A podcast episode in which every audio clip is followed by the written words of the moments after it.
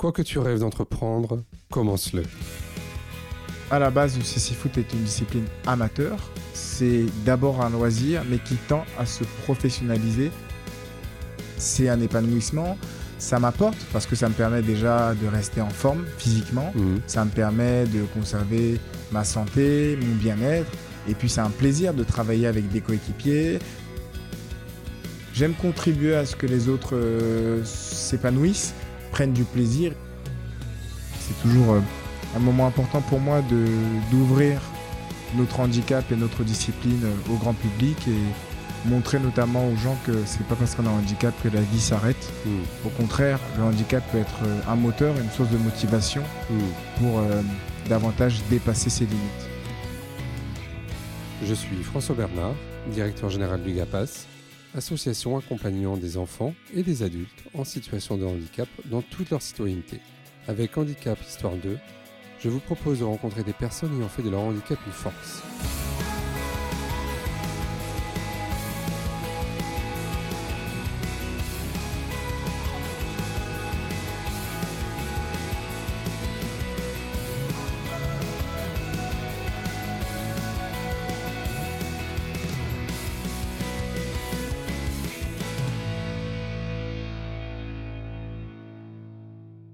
Pour ce nouvel épisode de Handicap Histoire 2, j'ai le plaisir de recevoir Yvan. Bonjour Yvan. Bonjour. Eh bien écoute Yvan, je te laisse euh, te présenter, nous dire qui tu es, ce que tu fais et ce qu'on a fait déjà depuis ce matin ensemble. Effectivement, on a passé une très belle matinée euh, durant laquelle j'ai pu te sensibiliser. Donc, je m'appelle Yvan Wanji, je suis âgé de 28 ans. Lorsque je suis né, je voyais et j'ai perdu la vue à l'âge de 10 ans suite à un décommand de la rétine. Et après l'avoir perdu, j'ai découvert le monde du handicap. J'ai été dans une école spécialisée pour les mâles et pour les non-voyants. Et dans cette école, j'ai découvert euh, toutes les adaptations et tous les outils spécifiques pour les mâles et pour les non-voyants. Mhm. Et j'ai notamment découvert euh, déjà euh, le quotidien d'un non-voyant. Ouais. Comment est-ce qu'on fait au quotidien pour vivre, pour s'épanouir avec le handicap. Et par la suite, après avoir poursuivi ma scolarité, notamment en braille, j'ai euh, découvert euh, différents sports adaptés pour les mâles et non-voyants. Et euh, j'ai découvert avec plaisir, passion, le cécifoot que je ne connaissais pas. Donc Mhm. c'est une déclinaison du football pour les mâles et pour les non-voyants.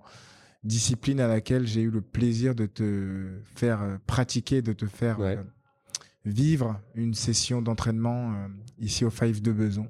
Et on a passé un très beau moment tous ensemble et ça me fait toujours plaisir de sensibiliser euh, par rapport au handicap visuel, au handicap qui me concerne Mhm. qui nous concerne avec nos coéquipiers, avec qui me concerne avec mes coéquipiers. C'est toujours euh, un moment important pour moi de d'ouvrir notre handicap et notre discipline euh, au grand public et montrer notamment aux gens que c'est pas parce qu'on a un handicap que la vie s'arrête. Mhm. Au contraire, le handicap peut être un moteur, une source de motivation Mhm. pour euh, davantage dépasser ses limites. Alors, euh, le CC Foot, c'est devenu une activité professionnelle pour toi ou, ou, en- ou de loisir Comment ça se passe? Alors, de base, le CC Foot, donc euh, c'est du football adapté pour les mâles et pour les non-voyants. Ouais. C'est du foot à 5 qui se joue sur un petit terrain, Mhm. sur un terrain de dimension handball. C'est du 40 mètres de long sur 20 mètres de large. Seul le gardien de but voit. Le gardien de but est obligatoirement voyant. D'accord. On joue avec des, des cages de hockey. C'est des cages un peu plus grandes que des cages de handball. Mhm. Et les quatre joueurs de champ de chaque équipe portent un bandeau. Parce que parmi nous, il y a des mâles et des non-voyants.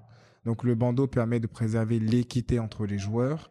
Et dans le ballon, il y a des gros lots, nous permettant de l'entendre lorsqu'il roule sur le terrain. Mhm. Ensuite, comme on ne voit pas, on se parle beaucoup sur le terrain. Et derrière le but adverse, derrière le but où on doit marquer, il y a quelqu'un qui voit. Et lorsqu'il guide, lorsqu'il parle, on entend l'orientation du but. Et à travers sa voix, on visualise où est le but adverse. Mhm. Donc, en France, il y a un championnat national avec 11 équipes. Il y a un championnat de France de CC Foot. Ouais. Il y a une, une équipe de France. Il y a une Coupe de France. Il y a l'Euro de CC Foot. Il y a la Coupe du Monde de CC Foot. Et le CC Foot est une discipline qui est intégrée aux Jeux paralympiques depuis Athènes 2004. D'accord. Et ça me permet de rebondir sur ta question en disant que à la base, le CC Foot est une discipline amateur. Ouais. Donc, on n'en vit pas. C'est d'abord un loisir, mais qui tend à se professionnaliser avec le fait que ce soit une discipline qui soit au jeu. Donc le fait qu'une discipline euh, telle qu'elle soit au jeu, ça implique, ça demande une exigence euh, à l'année et avec euh, des compétitions régulières. Hmm. Ça nous impose des entraînements réguliers, ça nous impose une rigueur.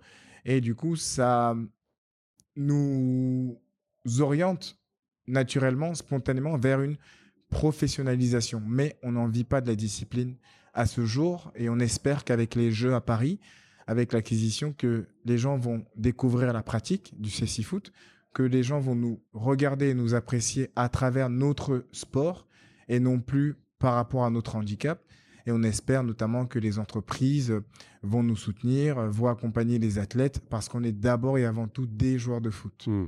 Toi, tu as envie de, de faire les JO 2024 Alors, je joue au CC Foot depuis 2007.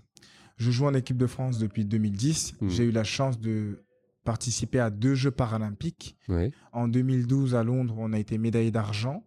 Et en 2020, décalé en 2021 au Japon, où malheureusement on n'est pas sorti du groupe. Mais c'était quand même une belle expérience. Et j'espère euh, disputer les Jeux paralympiques à Paris en 2024. D'autant plus que j'ai la chance, le privilège, le bonheur d'être ambassadeur des Jeux olympiques et paralympiques Hmm. Paris 2024. Il y aura des présélections avant les JO ou vous êtes sélectionné d'office? Alors, lors des compétitions en CC Foot, il y a 10 joueurs sur la liste qui sont euh, euh, pris pour euh, participer à la compétition, qui sont sélectionnés. Donc, il y a deux gardiens de but et 8 joueurs de champ. Oui. Et ces sélections se déroulent lors des matchs de championnat, sachant qu'il y a des matchs de championnat régulièrement, un peu comme chez les voyants. Oui. Donc, euh, les coachs, euh, le staff, euh, les, différents les différents encadrants Mhm. observent les matchs et sélectionnent les joueurs qu'ils estiment utiles, importants, nécessaires pour euh, l'équipe de France. Et alors le CC Foot, c'est rattaché à la Fédération française de foot ou, ou, ou handisport Comment ça fonctionne? Le CC Foot n'est pas rattaché à la Fédération française de football, D'accord. mais est rattaché, est affilié à la Fédération française handisport. Ok. Sachant que la Fédération française handisport doit gérer beaucoup de sports Hmm. adaptés pour les personnes en situation de handicap. Et le CC Foot est soutenu euh, comme il se doit par la FFH, Ouais. mais je pense qu'une alliance avec la Fédération française de football nous permettrait euh, probablement de bénéficier euh, d'une image, d'une visibilité, d'une exposition plus importante Hmm. et aussi avoir Bah, plus de moyens. Ouais, et puis pour déployer peut-être plus sur plus de jeunes qui pourraient, pourraient en faire ou qui ne connaissent pas. Exactement. Mhm. Alors, exactement, je vais rebondir sur Mhm. ce que tu es en train de dire là. Effectivement, ne serait-ce qu'en termes de communication, il y a beaucoup de mal et de non-voyants, et même de voyants qui voudraient jouer dans le but, qui ne savent pas Ouais. que ça existe. Donc, c'est aussi pour ça qu'on effectue beaucoup de sensibilisation dans les écoles, pour sensibiliser, pour parler de notre handicap et pour dire aussi aux gamins, les inciter à faire du sport, mais Ouais. aussi leur dire que si vous voulez pratiquer le CC Foot, c'est une discipline qui est ouverte à toutes et à tous. D'accord. Tu disais euh, les entraînements euh, réguliers, c'est combien d'entraînements pour toi euh, chaque semaine? À environ en moyenne 4 séances d'entraînement dans la semaine. Donc, quel est le contenu d'une séance Mhm. d'entraînement? Il y aura un travail sans ballon, donc de Ouais. course, euh, d'endurance d'endurance, Ouais. effectivement un travail physique, puis aussi un travail euh, avec ballon, un travail de coordination, un travail de conduite de balle, un travail de maîtrise de balle, un travail de passe, un travail en collectif aussi, euh, des duels, des 1 contre 1, des 2 contre 2 Hmm. et un travail de communication parce que dans le CC Foot, communiquer c'est important. Ouais. Et communiquer c'est pas simplement parler, c'est parler en donnant des codes, en disant des mots précis permettant aux coéquipiers, aux partenaires de comprendre la situation de jeu. Hmm. Par exemple, si je dis j'ai, ça va permettre à tous mes coéquipiers de savoir qu'on a le ballon. Si je dis perdu, on va faire un travail défensif afin de récupérer le ballon. Donc chez nous, les mots ont un sens. Euh, Quand on t'entend, on- euh, moi j'entends euh, que le CC Foot c'est devenu une vraie passion pour toi. Qu'est-ce que ça t'a apporté? Euh, Parce que finalement c'est assez récent, 2007 ça reste quand même un peu récent dans ta Effectivement. vie, ouais. Effectivement, oui, le CC Foot euh, m'apporte énormément et des fois je me lève en me disant euh, ah ouais, je suis joueur de CC Foot Hmm. parce que ça paraît quand même assez récent dans ma vie, même si je suis encore jeune.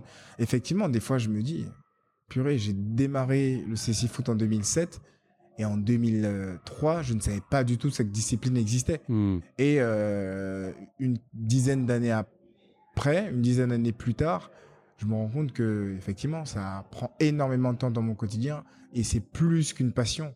C'est Ouais. plus qu'un plaisir, c'est un épanouissement. Ça m'apporte parce que ça me permet déjà de rester en forme physiquement. Hmm. Ça me permet de conserver ma santé, mon bien-être. Et puis, c'est un plaisir de travailler avec des coéquipiers. C'est un plaisir aussi euh, pour moi de travailler physiquement, individuellement. Et c'est un plaisir aussi de me fondre dans un collectif, dans Mhm. un groupe. Et c'est un plaisir d'accompagner d'autres déficients visuels, d'autres mâles et non-voyants à progresser. Et puis, euh, il m'apporte aussi, il m'aide aussi à progresser. Ouais. Et puis, euh, Je, je, je transmets. ouais, je l'ai vu ce matin. Tu aimes bien aussi aider euh, les personnes qui débutent ou qui, euh, qui commencent dans le CC Foot, un peu comme un capitaine d'équipe.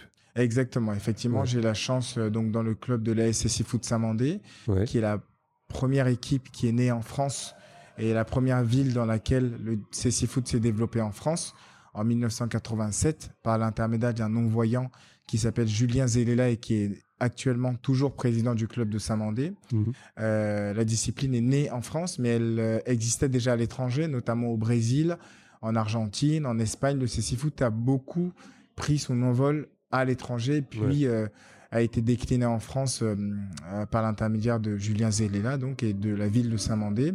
Et effectivement, j'ai la chance d'être capitaine de cette équipe depuis pas mal d'années. Je joue dans le club depuis 10 ans à peu près. Et effectivement, c'est un plaisir. Et naturellement, j'ai ce tempérament où j'aime transmettre, j'aime donner, j'aime apporter, j'aime euh, j'aime contribuer à ce que les autres euh, s'épanouissent, prennent du plaisir et, ils sont non-voyants comme moi. Donc si je peux leur donner des conseils, comme on m'en a donné lorsque j'ai intégré le handicap visuel, lorsque j'ai intégré ce milieu-là du handicap visuel et euh, le CC Foot. Donc au départ, euh, il y en a beaucoup qui m'ont tendu la main. J'essaie également de le faire en retour pour d'autres déficients visuels. Et puis je laisse hein, naturellement le fait de communiquer, d'échanger, d'interagir avec d'autres. Euh, justement, euh, quand on est arrivé là sur, le, sur les terrains de foot euh, indoor, il y avait aussi des enfants qui, qui jouaient. Et, tout de suite, il y a plein de questions qui sont venues sur comment tu fais, est-ce que tu vois, est-ce que tu vois pas.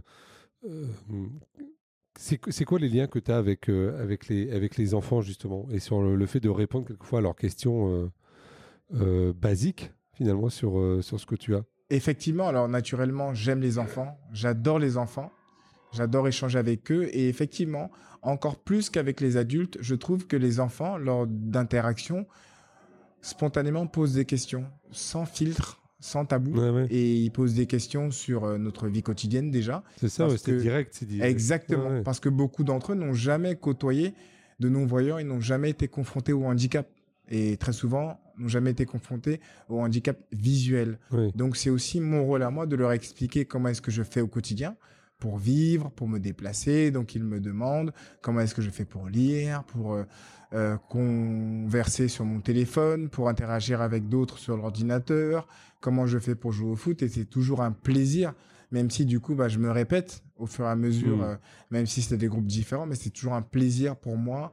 C'est un bonheur de transmettre, d'expliquer, de leur dire aussi qu'on n'est pas si différent d'eux dans notre vie, dans notre vie quotidienne, on fait pas moins de choses qu'eux parce qu'on ne voit pas. Hmm. La preuve, on s'entraîne comme eux, on joue comme eux, on a des amis voyants, on interagit entre nous, on partage, euh, on aime aussi euh, prendre du bon temps, on est comme tout le monde. Justement, par rapport euh, à ta cécité, c'est quoi tes défis au quotidien pour toi? Toujours prouver, toujours prouver au grand public. lorsque je me déplace avec ma canne dans la rue, dans les transports en commun, un défi, c'est savoir demander et interpeller les gens lorsque c'est nécessaire. Hmm. lorsque j'ai besoin d'une orientation, d'une adresse, d'une indication, et aussi prouver aux autres, prouver aux gens de manière globale que même si je ne vois pas, c'est pas pour autant que je ne suis pas en capacité de faire. Hmm. Et c'est pas parce que je ne vois pas que je suis incompétent ou que je n'ai pas de compétences. Donc toujours prouver, prouver que même ne voyant pas, je peux jouer au foot. Même ne voyant pas, je suis en capacité de lire, d'écrire, de travailler, de m'intégrer dans la société. Hmm. Et c'est tout un challenge qui passe par la pratique du sport et aussi par le fait de s'intéresser à la culture, Hmm. au fait de lire, au fait d'interagir avec d'autres. Et mon challenge global au quotidien, c'est de montrer aux gens que j'existe en même temps qu'eux, Hmm. sur la même planète qu'eux, et que j'ai les mêmes préoccupations qu'eux, les mêmes problématiques, les mêmes envies, les mêmes désirs, les mêmes plaisirs, les mêmes chutes, les mêmes échecs, les mêmes réussites qu'eux, mais j'en ai pas moins, j'en ai pas plus, mais que je vis, que je vis pleinement ma vie et que mon handicap ne m'empêche pas de vivre et d'aimer la vie. C'est ça qui est Mhm. important. Et leur dire aussi, c'est un message, et je pense que nous sommes des messagers. Je pense que tous porteurs de handicap, on est des messagers. On est là aussi pour témoigner au quotidien en disant aux gens, vous voyez, on s'en sort avec notre handicap. Vous prenez conscience que vous avez a priori tout pour y arriver. Ne baissez pas les bras, notamment les enfants, mais aussi les adultes. Hmm. Allez de l'avant, arrêtez de vous plaindre, profitez de ce que vous avez et arrêtez de réfléchir et, et d'envisager, de penser à ce que vous n'avez pas. Non, on a la chance d'être en santé, d'être en forme, de marcher, de respirer, d'avoir de l'énergie. Allons de l'avant, entreprenons, allons de l'avant, créons, créons des projets, créons des passerelles, allons les uns vers les autres. Hmm. Soyons dans le partage, dans la résilience, dans la confiance, dans cet amour vers l'autre. Et arrêtons, on est toujours en train de se plaindre pour un rien. Cette philosophie-là, tu l'as, toujours eue ou ça t'est venu avec le temps? Je pense que naturellement, elle est en moi, cette Mm. philosophie, elle est innée.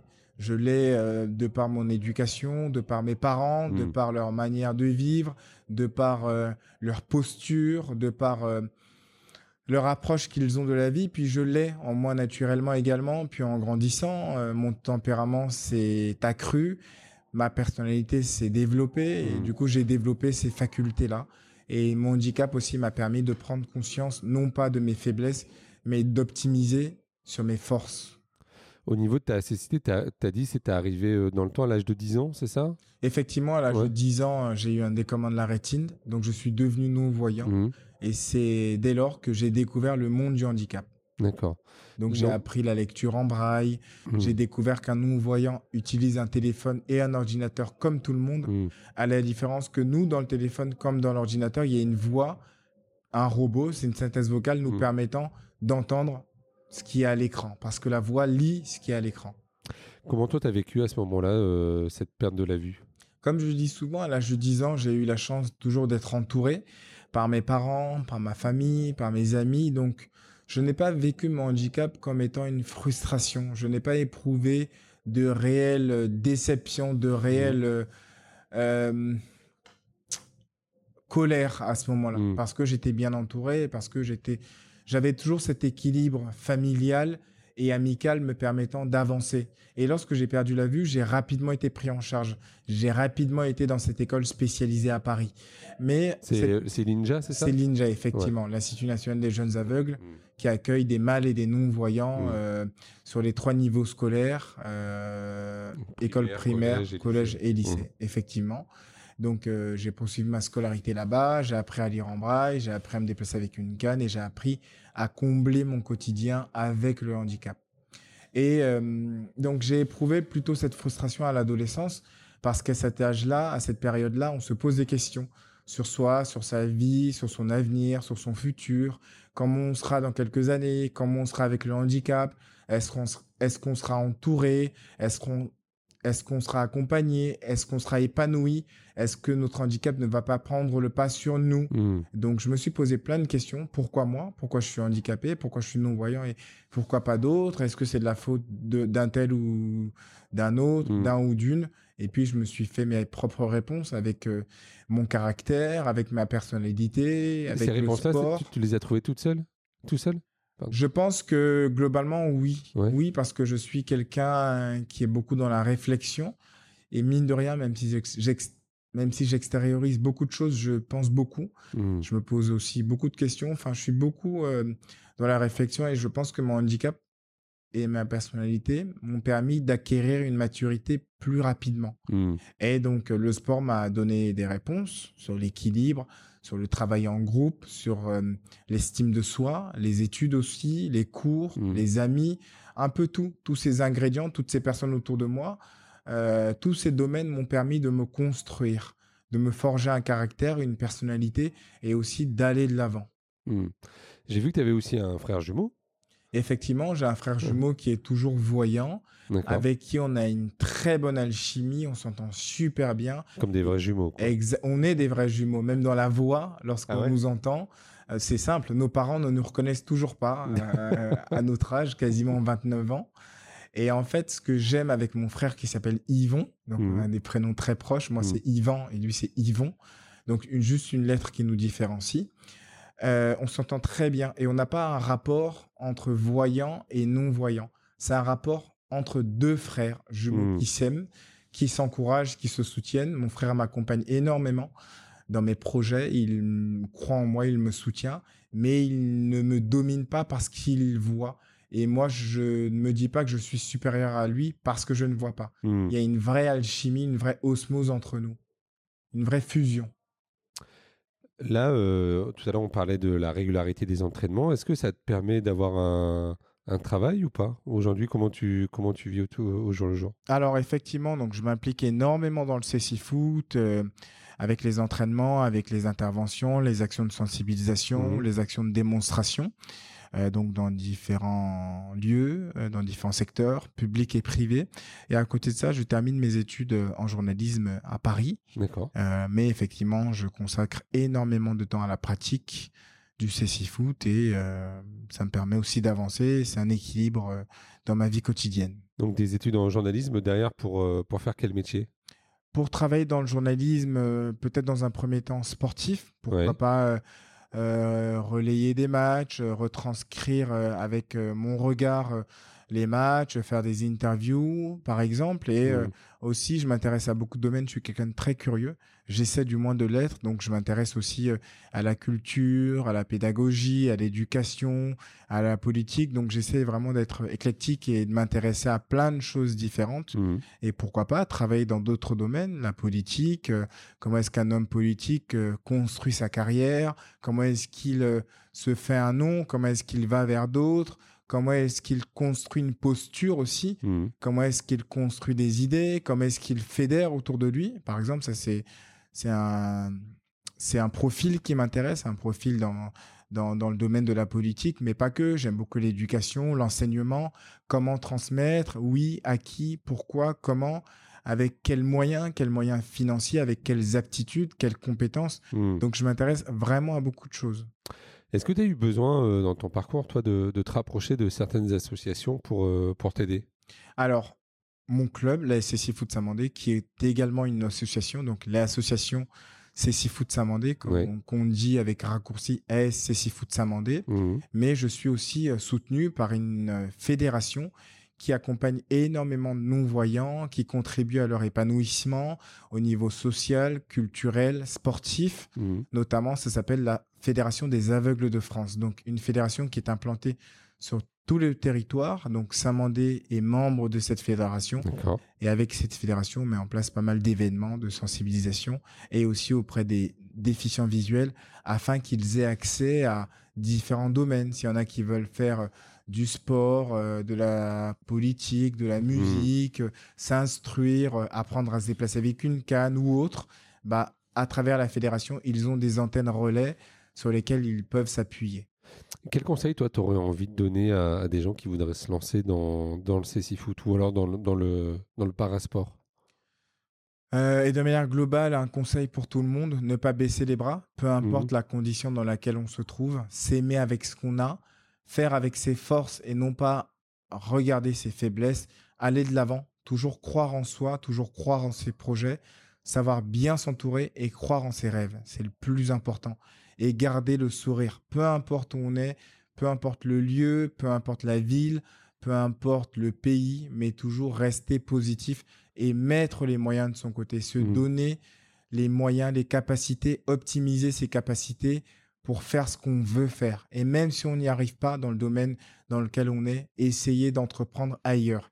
Il y a toujours des solutions, il y a toujours quoi faire et tous, nous sommes tous utiles les uns vis-à-vis des autres et les uns les autres, on a tous des compétences. On n'est pas moins efficace, on n'est pas moins mmh. bon, on n'est pas plus nul que d'autres. On a d'autres facultés et chacun trouve sa voie. Mais il faut être patient faut encore convaincre hein, là-dessus parce que sur euh, l'emploi, euh, rien que sur la question de l'emploi des personnes en situation de handicap, euh, on n'en est pas encore au meilleur niveau. On a un taux de chômage qui est important pour euh, ce public-là. Absolument, il y a un taux de chômage qui est... Qui est deux fois plus important, je crois. Absolument, qui est mm. énorme par rapport au mm. public valide.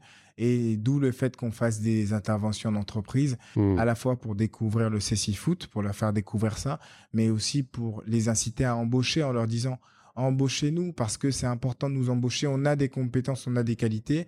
On ne veut pas être embauché parce qu'on a un handicap. Ça mmh. peut être aussi une passerelle à travers les quotas avec la loi de 2005. Mmh. Mais embauchez-nous parce qu'on est compétent et on n'est pas moins compétent que d'autres. Mmh. Si, euh, si demain tu étais ministre des personnes en situation de handicap, euh, quelle première décision tu aimerais prendre? Je ferais euh, un colloque, une concertation, un regroupement avec toutes les personnes en situation de handicap, du moins avec toutes les branches, avec les personnes en situation de handicap visibles et invisibles, mmh. donc euh, celles et ceux qui ont des pathologies qu'on ne voit pas. Mmh. Euh, je les écouterai, je ferai une sorte d'état des lieux, des problématiques. Et suite à ça, et après les avoir écoutés, après avoir... Euh, une première évaluation. Une première évaluation, mmh. effectivement. Une table ronde un peu des besoins, des manques. Et par rapport à ça, j'essaierai de solliciter des collaborateurs et puis mes supérieurs hiérarchiques pour essayer de trouver des budgets pour à la fois trouver des solutions, entreprendre, innover s'il faut, mais surtout, comme je dis souvent, aider l'autre, ça ne sera pas forcément par de l'argent la priorité. C'est d'abord l'écouter. Et il y a beaucoup de moyens qu'on n'entreprend pas. Il y a beaucoup de moyens qu'on ne met pas en place. C'est simplement d'abord écouter et solliciter d'autres personnes pour les encadrer. Hmm. Très souvent, par exemple dans le CC Foot, on a besoin d'outils, on a besoin de matériel, on a besoin de financement. Mais la première aide, je dirais, dans le CC Foot, par exemple, dans les équipes, c'est des moyens humains, des mmh. personnes qui accompagnent les gardiens, les guides, les arbitres. Il y en a toujours besoin. Et vous serez toujours utile. Ah oui, mmh. ça, ça manque un peu. Ça va avec le temps, avec la communication. Il y a quand même euh, de plus en plus de personnes qui, qui s'impliquent et qui s'intègrent dans la discipline. Mmh. Mais il y a toujours besoin d'un guide ou de deux guides par équipe. Comme ça, quand il y en a un qui n'est pas disponible, il y en a un autre qui peut supplier. Un guide, c'est quelqu'un qui vous aide à vous déplacer. Hein. Le guide, c'est celui qui est derrière la cage qui oriente. Ah, Après, voilà, En fait, il y a deux types de guides. Hmm. Il y a le guide derrière la cage en compétition, en match ou en entraînement. Et il y a aussi les guides, du coup, en dehors du terrain, qui nous accompagnent, par exemple, du terrain au vestiaire ou du vestiaire hmm. euh, à la gare ou au métro. Donc, ça, ça peut être le gardien ou le guide qui est guide sur le terrain ou l'arbitre, enfin, peu importe, mais des personnes voyantes qui nous épaules. Tu as beaucoup de personnes autour de toi qui, qui ont ce rôle-là? Euh, Dans mon équipe, oui, j'ai la chance d'avoir euh, fait venir à peu près 5 à 6 voyants, donc qui sont fidèles au club et qui sont réguliers. C'est qu'on a pu voir ce matin, par exemple Par exemple, donc il y avait un stagiaire ce matin et un autre qui souhaite devenir euh, coach dans le mmh. CC Foot. Et ensuite, il y a d'autres voyants qui n'étaient pas là aujourd'hui, mais donc dont deux gardiens. Donc les deux gardiens qui sont dans l'équipe, c'est moi qui les ai intégrés dans le club. Je les ai rencontrés sur des sensibilisation. Le coach, c'est l'ami d'un ami, donc mmh. on a un ami en commun. Et puis d'autres voyants, c'est des amis d'amis ou d'autres que j'ai rencontrés. Ouais, c'est toujours par tes relations finalement que tu arrives à, effectivement, effectivement, à fédérer, à m'entourer et à emmener des personnes qui, je sais, vont être utiles à, la discipline, mmh. vont être utiles au club et surtout qui vont aussi découvrir à nos côtés. Ok. Euh, qu'est-ce que tu auras envie de dire à, des personnes qui n'ont pas cru en toi, qui ont essayé de te décourager ou qui t'ont dit oh, ça c'est pas pour toi? Je leur dirais que. Est-ce que ça t'a influencé d'abord, ça? Alors, je devrais dire que je suis un peu touché par ta question. Sincèrement, je ne m'y attendais pas du tout. C'est une très bonne question. Et il y en a quelques-uns qui n'ont pas cru en moi, oui, qui m'ont parfois découragé, peut-être de manière objective ou simplement qui ne voulait pas me mettre euh, sur la bonne voie, sur le bon chemin. Et ça me touche. Ta question me touche mmh. parce que ça réveille en moi certains mots, certains propos que je mets de côté parce que je me dis, bah, ils peuvent dire ce qu'ils veulent. Certains ont peut-être parlé sur moi, certains m'ont peut-être donné des conseils euh, voulant bien faire, mais euh, c'était des conseils peut-être négatifs. Mais moi, j'ai toujours ce tempérament depuis petit où je suis positif, hmm. où je vais de l'avant et on aura beau essayer d'être euh, négatif ou de vouloir m'influencer dans le mauvais sens. Je pense que je suis je pense que je suis imperturbable, du moins j'essaie de l'être, et j'essaie de rester sur le droit, j'essaie de rester sur le droit chemin, qui est celui d'aller de l'avant, de prendre du plaisir et d'être avec hmm. d'autres, d'être avec d'autres. Mais t'oublies pas quand même, quoi. J'oublie pas, oui, hmm. parce que forcément autour de soi, quand on réussit, il y a toujours des jaloux, il y a toujours des personnes qui essaient de nous casser, qui essaient de nous freiner, mais hmm. euh, mais euh, c'est des gens euh, que j'essaie de mettre de côté, que j'écoute pas. Si tu pouvais revenir dans, dans, le passé et faire un espèce de retour vers le futur, et le premier jour où tu arrives à l'Inja, qu'est-ce que tu te dirais si tu pouvais te revoir à ce moment-là? Euh... Ce premier jour quand tu arrives devant euh, cette grande maison de ninja que je connais un petit peu. Exactement, devant cette grande maison de ninja, devant cette grande maison qui est ninja, je me dirais, je pense que si je suis aussi bien aujourd'hui, c'est parce que dès le départ, avec mon handicap, j'ai toujours été insouciant. Je n'ai jamais anticipé. Hmm. Je n'ai jamais réfléchi en me disant demain je ferai ci ou la semaine prochaine je deviendrai ci ou ça. J'ai toujours été insouciant. Qu'est-ce que tu veux dire par insouciant? Bah, c'est-à-dire que déjà avec mon handicap, je ne me suis pas bridé, je ne me suis pas freiné. Rien interdit Je ne me suis rien interdit, hmm. mais je me suis pas dit j'arrive à l'INJA, demain il faut que je devienne le meilleur élève de l'école. Non, j'ai fait ma scolarité normalement. J'ai toujours essayé d'être le plus discret possible et d'avancer avec mes qualités je n'ai jamais essayé d'être quelqu'un d'autre. Hmm. Voilà, si je me revois à ce jour-là, je, suis content de moi parce que j'ai toujours été insouciant et pas calculateur. Donc tu, te, tu dirais euh, aux jeunes de 10 ans, euh, sois insouciant? C'est ça, sois insouciant, hmm. n'essaye pas d'être un autre, n'essaye pas d'être une autre, va de l'avant et travaille, il y a des gens autour de toi qui t'accompagnent, qui te donnent des conseils prends ce qu'il y a à prendre, comme on dit souvent, prends le bon, prends le positif et ne te braque pas par rapport à d'autres. Reste positif. Est-ce que euh, dans ton parcours, il y a des personnes qui t'ont particulièrement enfin, euh, bouleversé euh, ou qui t'ont marqué ou qui ont été des marqueurs forts dans des changements même dans ta vie? Alors, absolument.